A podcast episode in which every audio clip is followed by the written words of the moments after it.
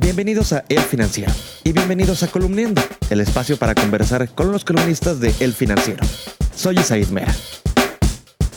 No, Morena no gobierna todos los estados del país como a veces parece. De hecho, hay tres que son Quintana Roo, Yucatán y Campeche, donde gobiernan otros partidos y donde se ha generado una relativa independencia económica.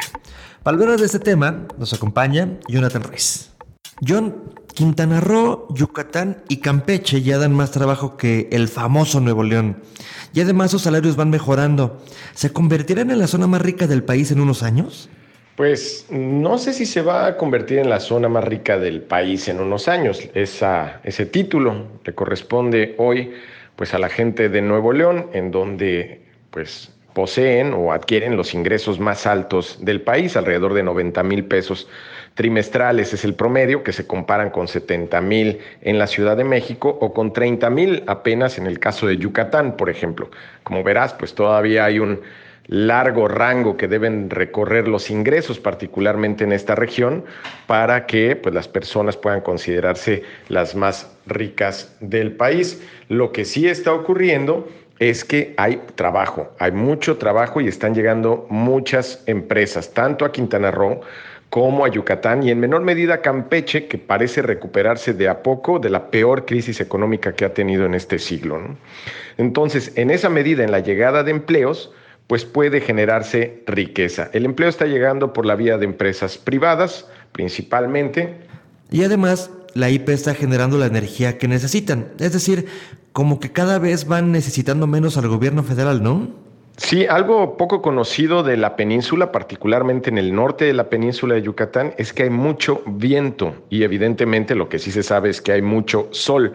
Y esos dos recursos pues son digamos, muy, muy necesarios en días de hoy cuando necesitas generar electricidad que no provenga pues de la contaminación que generan los combustibles fósiles, ¿no? Y eso propició que durante la administración de Enrique Peña Nieto se generaran distintos proyectos, eh, digamos, motivados por subastas públicas para que la gente produjera electricidad por la vía del sol o la vía del viento, justamente aquí en la península de Yucatán. En ese sentido, lo que eh, se puede observar en esta región es que han proliferado las empresas que están instalando proyectos al punto de que ya hay en construcción 2.400 megawatts.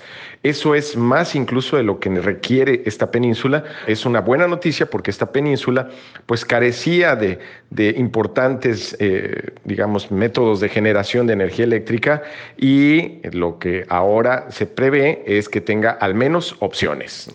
Y por último, dado este crecimiento, ¿podría haber un Brexit a la mexicana? Es decir, que, estas, eh, que estos estados, quizá con ciudadanos disgustados con el gobierno federal, busquen eh, un Brexit.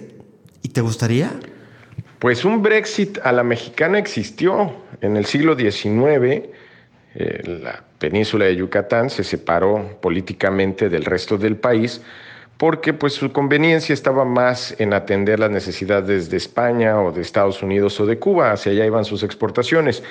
Hoy, digo, se ve difícil, la verdad es que ni siquiera hay alguien que lo esté pidiendo o solicitando en esta región, pero en esta ocasión, digo, lo que se ve simplemente es que es una península que ha sido olvidada, no en este sexenio, sino en muchos sexenios previos, y que ha tenido que rascarse con sus propias uñas, buscar sus propias opciones de crecimiento, y que, bueno, en este momento sí parece que se le alinearon las estrellas en materia de inversión en manufactura, de inversión en turismo, de inversión agropecuaria, de inversión en ciencias como del tipo de tecnologías de la información y por ende parece ser que ya va viendo opciones locales de generación de empleos que no dependen de ninguna manera de lo que le provea el centro del país. Creo que por ahí va la cosa. Que si me gustaría a mí o no, bueno, pues no, no creo. La verdad, a mí me gusta mucho la cultura mexicana. Creo que la cultura mexicana es rica justamente por su diversidad, ¿no? Y bueno, pues qué bueno que tengamos la cochinita pibil. La columna Parteaguas de Jonathan Ruiz la puedes leer lunes, miércoles y viernes en las páginas de El Financiero y también en www.elfinanciero.com.mx. Soy Mera, me despido, pero nos escuchamos muy pronto.